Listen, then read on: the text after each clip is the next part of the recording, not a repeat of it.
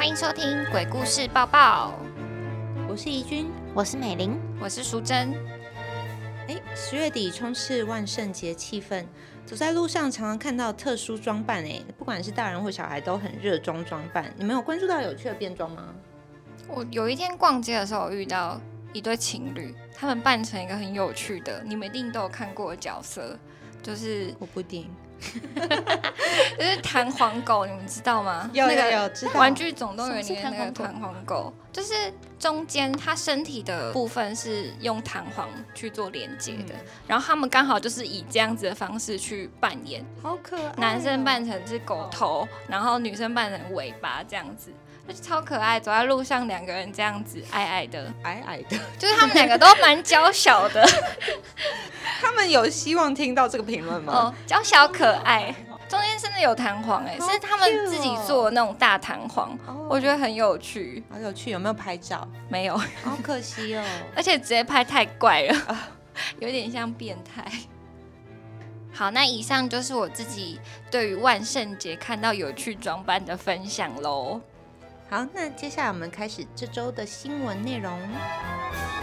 那第一则新闻是，不知道大家还记不记得，我们在第四集节目中有跟大家分享过 YouTuber 我是老爸，我不要当爸，就是先前脑瘤开刀的部分。他在十月二十四，老爸也有发布影片啊，报平安，也表示已经顺利的出院了。他希望出院以后可以再继续传达正能量给大家。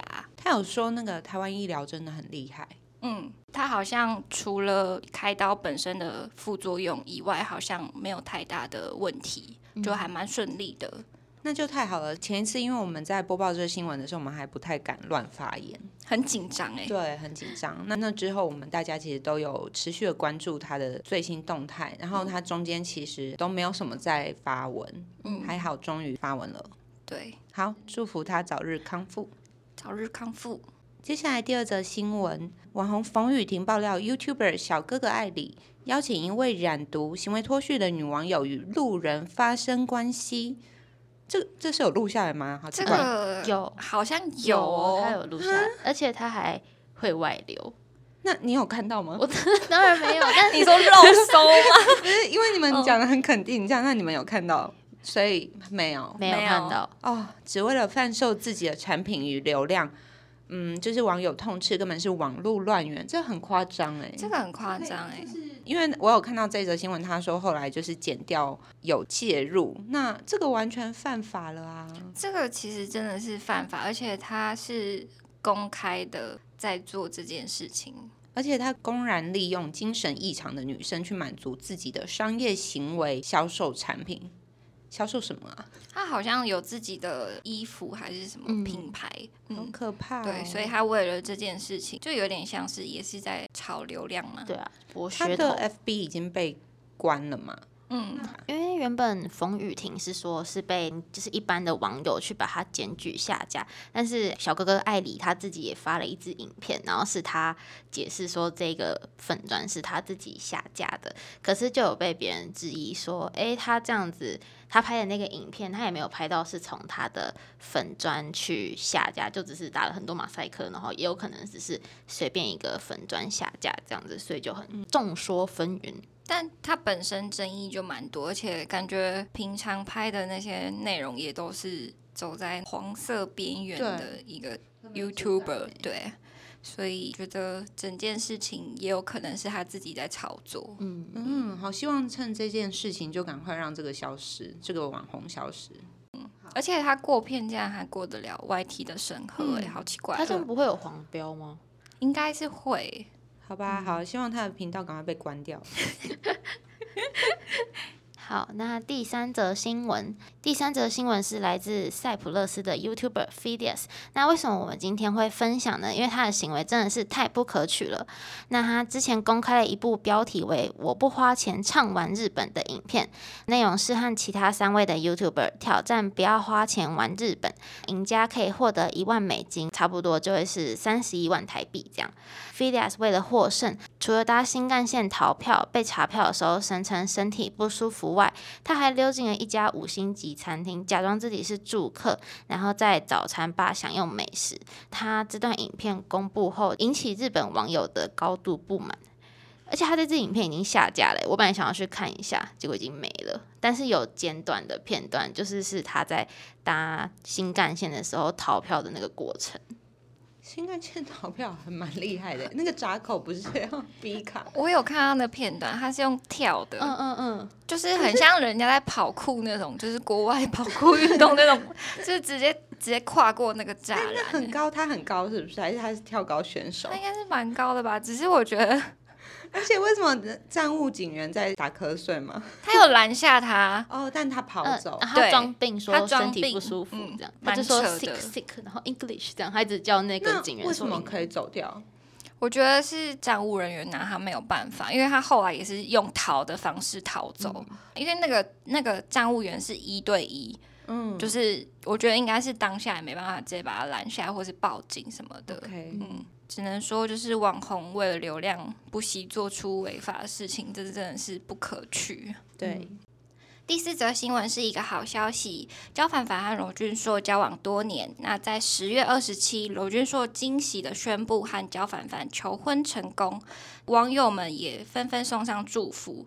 新闻上线后，好友 Kid YouTuber 频道野人七号部落也晒出了影片，那是罗俊硕三年前上节目做客时，表示如果求婚的时间和 Kid 工作撞期，就会延期等他。两个人还在镜头面前就是打勾勾啊，互许承诺。重点是罗俊说直言，如果没有做到的话，就是用木炭去烫他的私密处。没想到这次求婚没有邀请 Kid，还被网友打趣说一言为定，真的是无怨无悔啊！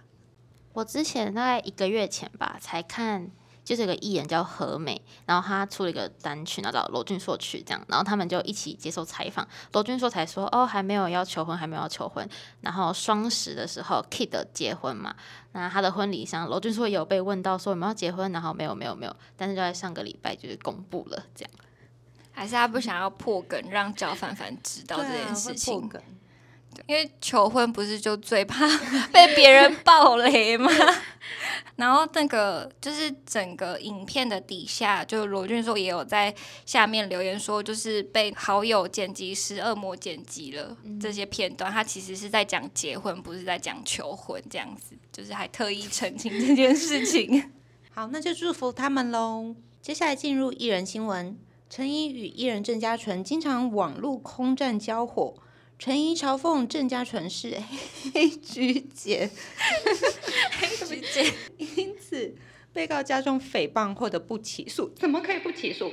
然后之后再控告郑家纯泄露他手机号码才获胜。官司连胜后，陈怡送黑菊花给郑家纯律师笑，自己人助攻。结果引来台北律师工会声明警告，言论自由非毫无界限，引发争议。这真的很荒谬欸 陈怡很荒谬，他可以不要再发奇怪的言论了吗？而且他每一次都是上新闻的头版，就是一些言论，我觉得可能也基于记者可能没有什么新闻可以报了，也是 就一直去他的版抓新闻。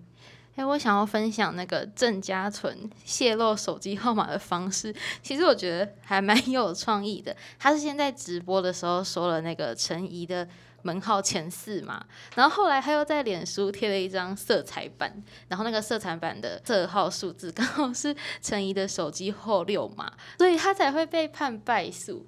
好想要看那张照片，你有那张照片我吗？找一下，谁判败诉？郑嘉纯败诉对，就是因为对，郑嘉纯败诉，对对对，他泄露陈怡的电话号码。可是很隐晦耶。可是因为他法官判定说你的色号六码跟他的电话号码六码碰巧的，对碰巧的几率真的太低了。我觉得陈怡的那个律师很厉害，如果嗯。这个可以申诉的话，就是很会辩辩论到让法官可以相信这件事情是他刻意做的，很可怕哎。好，接着来聊聊国际新闻。南韩男星李善均就是演《寄生上流》的那一位，我不知道你有没有印象，就是那个豪宅的那个富爸爸，好嗯，年轻的那个富爸爸，大家应该有印象吧？嗯，被指控涉嫌吸食毒品，那遭到警方的查缉。那针对吸毒，他没有否认，也没有承认。过程中，他多次向家人表示深深的抱歉。没想到新闻连环报，南韩天团 Big Bang 成员 G Drag 也陷入风波。直到我们录制的今天是十一月一号，就是 G D 他自己也发出了三次的声明，否认吸毒。大家就是也有点雾里看花。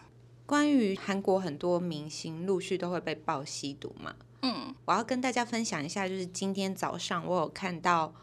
雀斑小姐就是一位网红，她在她自己的 IG 上面有发了一篇文，那内容大概就是她在韩国可能有喝醉那样，然后其中一张照片好像还有一个女孩子就坐倒在轮椅上面，然后我有翻了一下那个照片，然后比对一下前面她跟朋友的合照，就服装好像是她，但不是很确定，因为她可能删文了。嗯，她那篇内容我觉得写的很真实。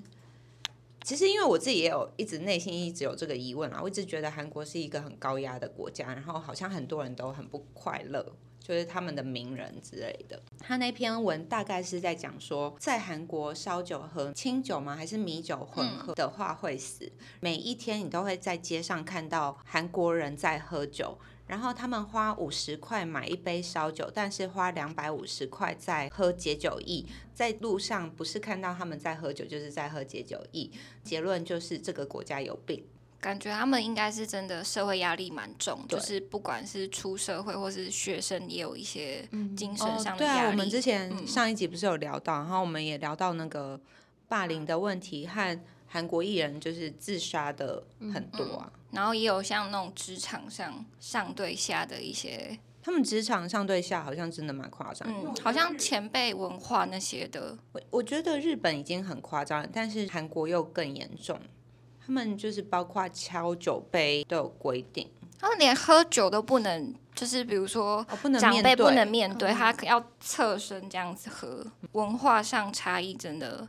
可能也会有一些很压抑吧，很压抑。而且他们还有在讨论说，要不要从法律上去限制这些有毒品嫌疑啊的这些犯罪行为的艺人，之后就是出演电视台的时候会有一些限制，这样子。应该要吧，我也觉得应该要。嗯，可是我觉得这样，如果是限制的话，可能是新闻上的限制。可是如果演以演出来说的话，算蛮可惜的，因为那个李善均，对啊，他蛮会演戏的，就是他参与的几部电影或是剧都算评价蛮好的。这个就有连贯到下一则的国际新闻大事，出演六人行的男星马修派瑞，近期他比较少在拍戏，那没想到在十月二十八的时候。多家外媒报道，马修派瑞在加州洛杉矶的住处的浴缸溺毙，享年五十四岁。那噩耗传出后，震惊外界，也让粉丝相当的不舍。关于六人行，我是今年才开始看，真的，所以我看到这则新闻的那个 shock 的程度，比大家都还震惊。嗯，而且你应该还在沉浸在里面的那个角色中。对他好像刚好去年有出自传。就他如果去年没有出那本自传，可能就很多大众就会不知道他的故事。嗯，他其实是在拍六人行的这六季影集当中，他一直都有进出乐界所。嗯，好像蛮多次的。对，但其实我在看，因为我是很快速的，可能短一个月内看三季，然后其实我可以很明显的看到他在里面叫 Chandler。他就是忽胖忽瘦，会很明显，他会暴瘦，然后又突然很胖。他出了自传和他受访，他有讲到说，对于上瘾这件事情非常痛苦，他很希望用他的名声、金钱换来一个没有上瘾的人生。哦，嗯，觉得好莱坞的世界就是没有我们看的这么光鲜亮丽，这些演员们。可能私底下真的都要面临很大的心理压力，所以很多都会透过酗酒或者是吸毒来取得那个放松的快感，解放自己平常的压力。好，这周就是以比较沉重的新闻做结尾，那我们两周后见，拜拜。